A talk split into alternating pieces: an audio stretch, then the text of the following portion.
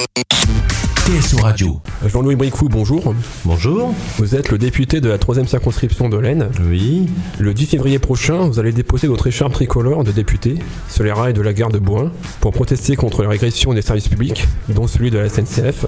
Oui. En déposant ce symbole qu'est l'écharpe tricolore sur les rails, quelle réponse attendez-vous de la SNCF et donc du gouvernement? Alors on attend, euh, vous savez que les, les- les horaires, les nouveaux horaires qui ont été mis en place par SNCF, c'est une coordination entre en fin de compte la région, hein, qui est quand même l'un des décideurs, et puis euh, la SNCF. Alors il y a eu un ensemble de décisions qui ont été prises, euh, des nouveaux horaires qui ont été mis donc en service depuis maintenant le 15 décembre, qui ne conviennent pas du tout. C'est à peu près 50% des arrêts en moins en gare de Bois, donc euh, évidemment ça, ça pose problème. Ils ont notamment euh, supprimé des trains peut-être les plus fréquentés, le train de 7 heures le matin qui est pris par tous les lycéens. Donc aujourd'hui les lycéens ils arrivent en fin de compte très tôt en gare de Saint-Quentin pour des cours qui arrivent vers 7h moins 10 à peu près pour euh, en fin de compte des, des cours qui commencent à 8h. Donc évidemment ça pose problème. Il n'y a pas que ce problème là, il y a aussi un problème de, de sûreté ou de sécurité en tous les cas des, des jeunes lycéens, notamment des lycéennes qui se rendent à Sainte-Sophie, parce qu'on a une gare qui est quand même un peu à l'écart, donc euh, les parents ont besoin d'être rassurés sur la sécurité de, de leurs enfants, sur les quais et dans les souterrains. Et puis après, il y a un problème,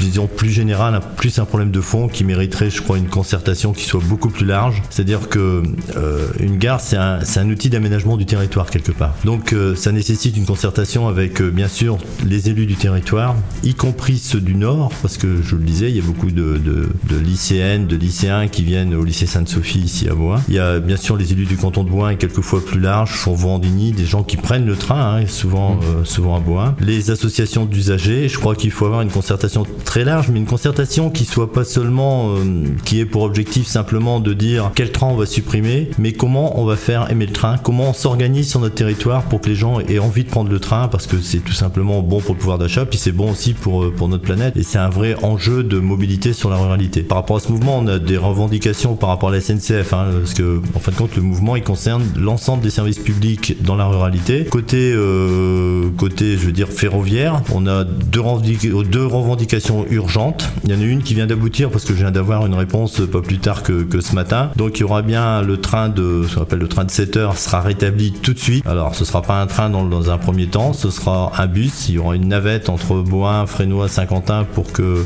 les lycéens puissent arriver correctement, se rendre correctement au lycée euh, à Saint-Quentin. La deuxième urgence, c'est ce problème de sécurité, je vous disais. Et puis après, le, le troisième point, mais qui là où je pense qu'il faut prendre un peu de temps, qu'il faut prendre le temps de la réflexion, c'est qu'on ait une concertation qui soit beaucoup plus large et qu'on réfléchisse vraiment sur le transport ferroviaire, ce que peut nous apporter le transport ferroviaire dans la ruralité. Alors, il y a une grosse inquiétude surtout, c'est que on voit bien qu'en fin de compte, en supprimant autant d'arrêts, c'est quelque part euh, mettre en place des lignes directes, des lignes directes entre Saint-Quentin et Maubeuge ou Saint-Quentin et Lille. Et tout ça, je pense que j'ai peur qu'à terme ce soit une ouverture à la concurrence. Et quand on parle d'ouverture à la concurrence, on sait que c'est toujours la ruralité qui traîne. Parce qu'on rentre dans des problématiques de voilà mercantile quelque part. On n'est plus dans une relation d'usager, on parle de client et on voit bien que ben, souvent la ruralité, on l'a vu par exemple avec la fibre optique. La fibre optique, euh, les opérateurs ont investi dans les villes, dans les villages. Ben, c'est souvent les collectivités, la communauté de communes, les départements, les régions qui ont financé. En gros, c'est par contre là c'est l'usager à travers les impôts bien sûr qui, finance des, services parce que on n'a pas le potentiel client comme on n'a pas le potentiel, euh, je veux dire, d'usager ou, de voyageurs pour euh, voilà pour être rentable. Donc voilà, on tient, on veut affirmer un petit peu notre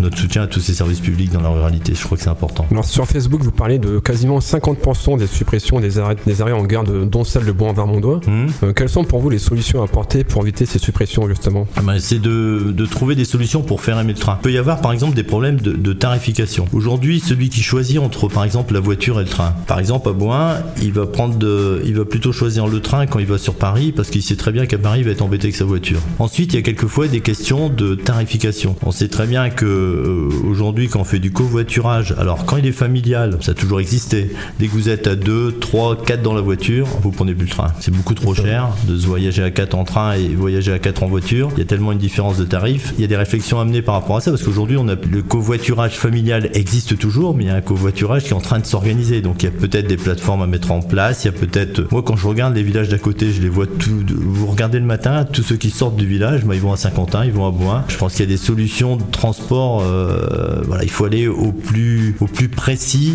des habitudes de, transport des gens pour essayer de trouver des solutions qui soient plus collectives, qui soient plus communes. On est bien dans, des solutions de transport en commun. Est-ce que la modification des prix tarifaires, est-ce que peut-être une solution? Ah, ça, peut, ça peut être. Je pense qu'il faut regarder toutes les solutions. Moi, par exemple, j'allais à Paris tout le temps. Avant, j'allais à Paris en train. Je ne vais plus à Paris pour une question de sécurité de mon véhicule. Quand je pars à Paris, je pars pour deux ou trois jours. Il faut que je stationne mon véhicule à proximité d'une gare, donc Boin ou Saint-Quentin. Alors déjà, je ne peux plus le stationner à Boin parce que les correspondances entre Boin et Saint-Quentin pour la Paris, ça devient très compliqué. Mais Saint-Quentin, j'ai pas l'impression que ma voiture est en sécurité. Donc au bout d'un moment, vous, bah, vous, faites vos choix. Vous dites, euh, bah, que c'est mieux de prendre la voiture. En voiture. Faut, voilà, il faut, il faut avoir une vision assez large. Et il y a surtout ce, je pense que ce qui est important, c'est ce qu'on appelle le cadencement. C'est un peu comme quand vous prenez le, bus en ville. On parle plus d'horaire en fin de compte. On parle de, euh, voilà, prends telle ligne, la ligne 12 par exemple, s'il y a un bus tous les quarts d'heure. On parle de cadencement. Et le bon cadencement sur la ligne qui s'appelle la ligne Paris-Bruxelles, la Paris-Maubeuge ou Paris-Lille, c'est à peu près une heure. C'est-à-dire qu'on supprime là euh, l'angoisse un petit peu du dernier train ou l'angoisse de l'attente qui peut être très longue ou de la correspondance qui, va ou qui va pas. Parce qu'on sait qu'en prenant le train, bah, il y aura toujours un train dans l'heure qui suit qui va vous amener là où vous avez envie d'aller. Donc, euh, ouais, c'est toutes ces choses-là qu'il faut regarder. Je pense que la concertation n'a pas été à la hauteur de ce qu'on peut attendre de, en termes de développement, je veux dire, des, du réseau ferroviaire et puis du transport ferroviaire façon générale. Donc maintenant, nous allons parler des services publics, mais du trésor public.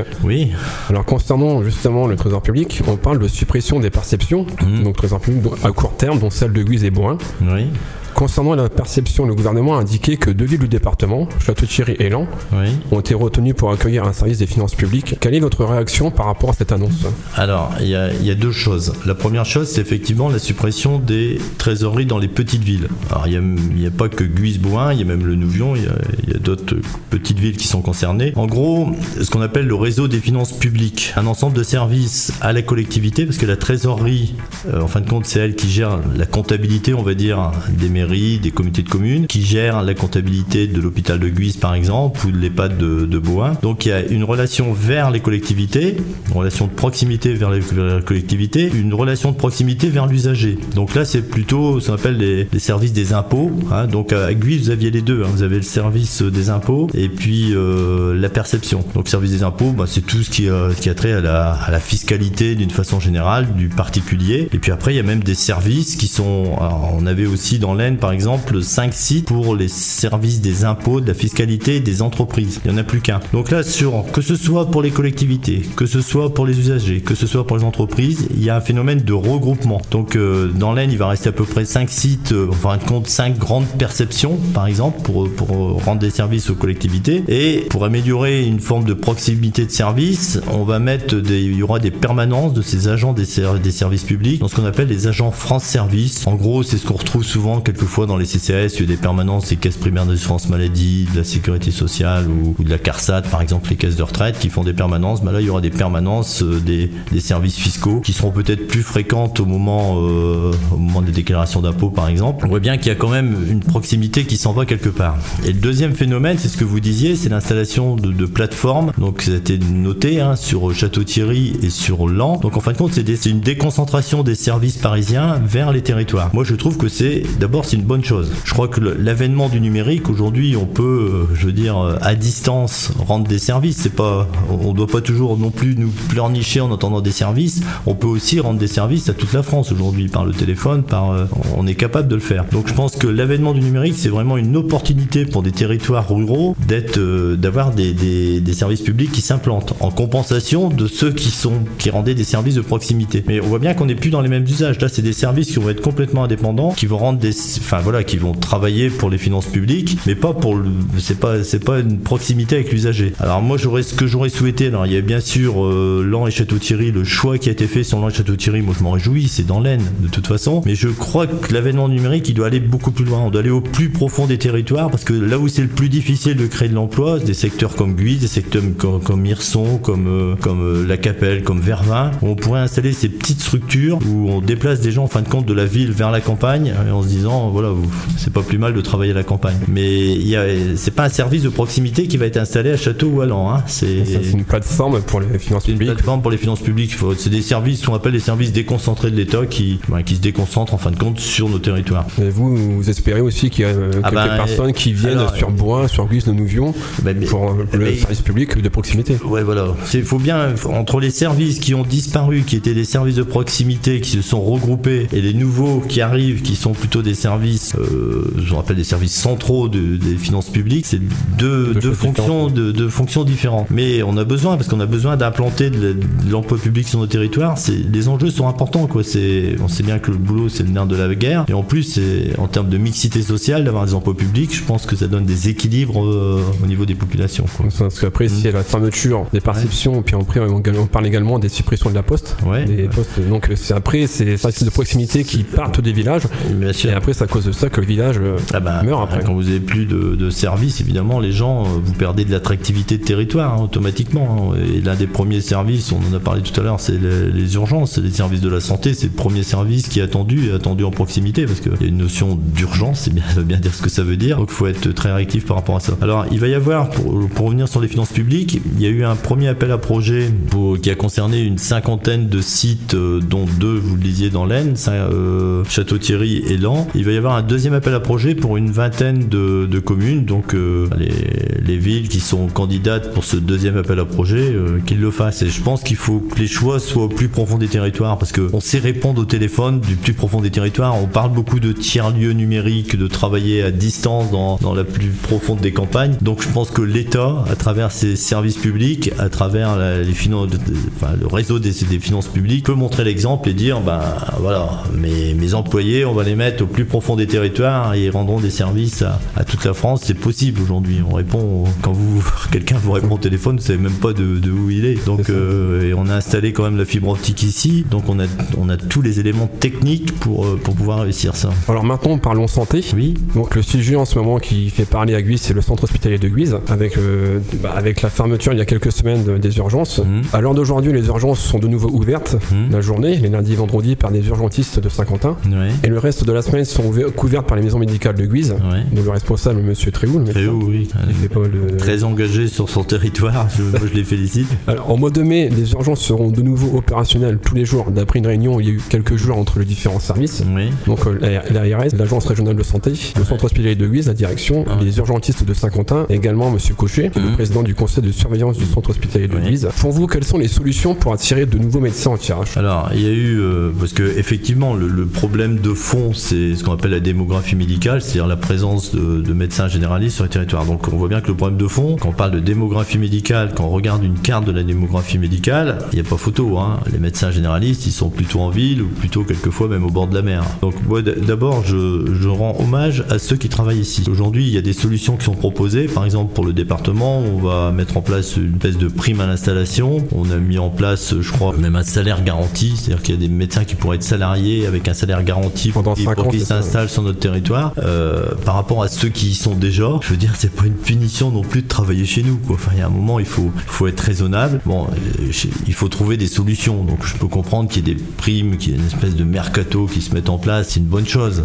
Mais je veux dire, ça doit pas devenir une généralité. Si vous travaillez ici, enfin, vous travaillez ici, vous vivez ici, je pense qu'on n'est pas malheureux. Il y a un moment, il faut, il faut quand même être, être raisonnable quelque part. Donc, moi, je, je commence par déjà euh, remercier les docteurs, comme le docteur Tréhou, par exemple, qui ont participé à ces maisons de santé pluriprofessionnelles, plus communément les maisons médicales. Parce que quand vous installez une maison médicale, c'est un projet de territoire. C'est-à-dire que c'est vraiment une, coordination entre toutes les, équipes médicales du secteur. En gros, c'est une coordination en fin de compte sur un parcours de soins d'une façon générale et un travail avec les élus. Donc euh, moi, je félicite tous ceux qui ont des médecins qui ont une espèce de conscience de territoire. Parce qu'après tout, ils pourraient dire comme les autres, euh, moi je m'en vais au bord de la mer. Ici, euh, bah voilà, on n'est pas si mal que ça. Puis les gens gagnent leur vie. Un médecin qui s'installe ici, il n'y a aucun problème pour, pour gagner sa vie. Donc les bonnes solutions, je pense que en fin de compte, c'est des problèmes problèmes qui sont plutôt des problèmes de fond, problèmes d'attractivité de territoire, avoir envie de venir en tirage, de venir dans l'Aisne, de venir en tirage. Euh, je pense que ce qui nous manque peut-être actuellement, c'est de, vendre notre territoire comme on vend une marque. Vous achetez pas une Renault si vous n'avez jamais entendu parler de la marque. Vous viendrez pas dans l'Aisne, vous viendrez pas en tirage si on n'entend pas parler de la marque. Donc euh, quand on voit euh,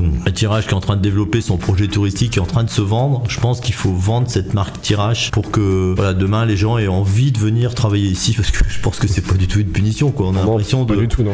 Euh, c'est irrationnel quoi. Enfin d'être obligé de payer des gens pour venir travailler chez nous, enfin c'est un peu dommage, oui.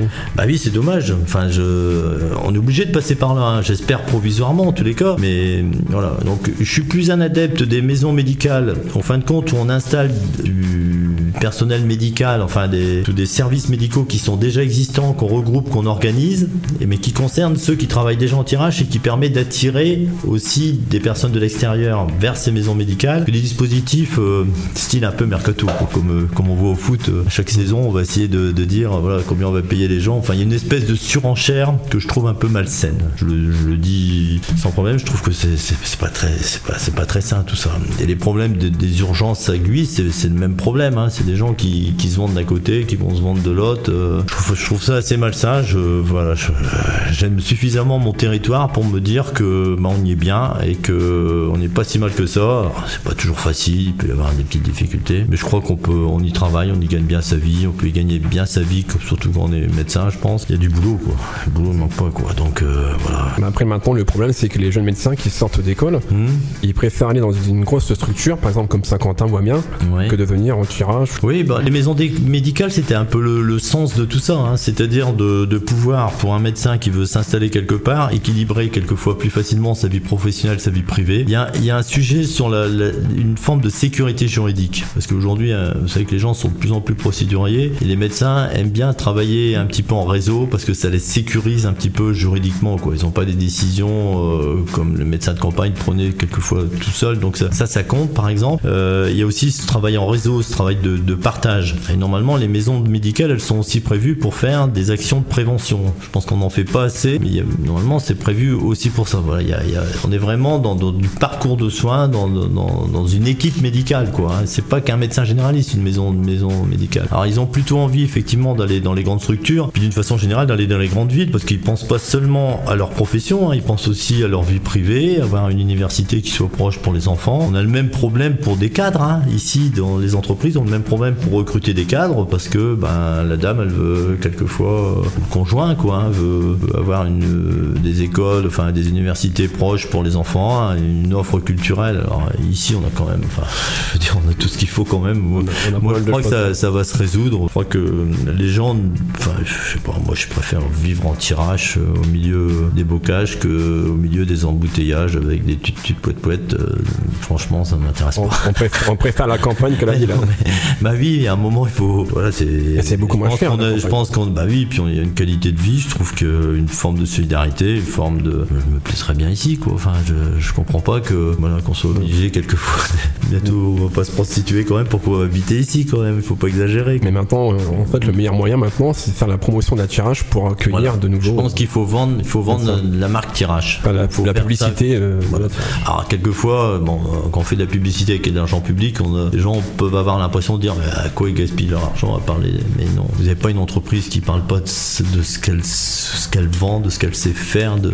Et là, c'est notre territoire qu'il faut vendre. On voit bien qu'on est dans des sujets d'attractivité de territoire. Donc il faut, faut vendre cette marque tirage. Le tirage, on s'y attache. C'est ça, beau slogan. Et voilà. Et surtout que la santé, c'est quand même ah, la première chose primordiale par rapport. Alors, quelquefois, on a, on a demandé, on se demande jusqu'où on va dans l'incitatif. On voit bien tout ce qui est proposé, c'est des mesures très incitatives, pécuniaires, très incitatives. À un moment, on s'est dit, mais jusqu'où on va aller quoi? Est-ce qu'il faut pas avoir des mesures qui soient un peu plus coercitives? Alors on avait proposé des choses parce que le problème des médecins c'est qu'ils veulent pas qu'il y ait eu d'atteinte à ce qu'on appelle au droit d'installation. C'est-à-dire que voilà j'ai fait 9 ans j'ai envie de m'installer euh, où je veux simplement. Ça peut se comprendre, hein. moi je trouve que c'est complètement légitime. Donc on avait quand même nous fait des propositions de loi qui visaient. Alors la première elle visait à dire là il y en a trop, on vous donne pas le conventionnement, c'est-à-dire euh, arrêtez de vous installer à cet endroit-là, il y en a déjà trop, c'est pas la peine. En plus, vous, ne gagnerez pas forcément bien votre vie. Donc, interdit de vous installer là où il y en a déjà beaucoup trop. C'était refusé.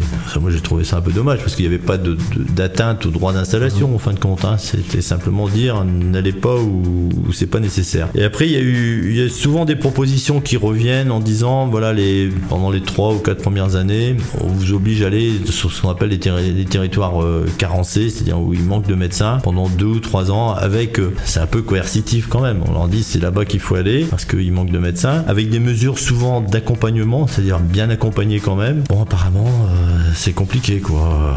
On est plutôt, on reste encore sur des mesures de plus en plus incitatives. Mais je, voilà, je, me quelquefois je suis un peu inquiet sur, euh, peut avoir une forme d'indécence qui arrive. on souhaite quand même que les médecins, les jeunes médecins reviennent ici. Bah oui, qu'ils viennent, qu'ils aient simplement envie de travailler en tirage et puis faire leur métier. Justement, on, lance un appel pour les jeunes médecins qui sortent d'école pour venir en tirage. on est heureux en tirage.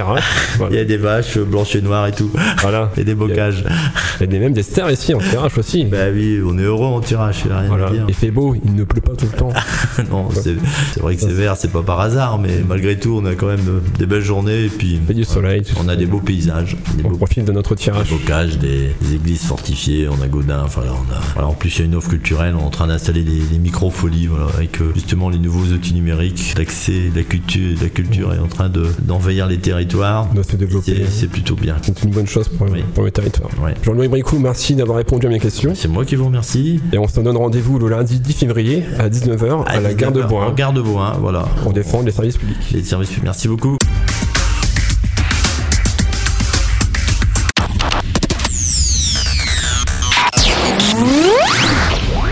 ne bougez pas, le meilleur du son revient très vite sur TSO Radio. TSO Radio.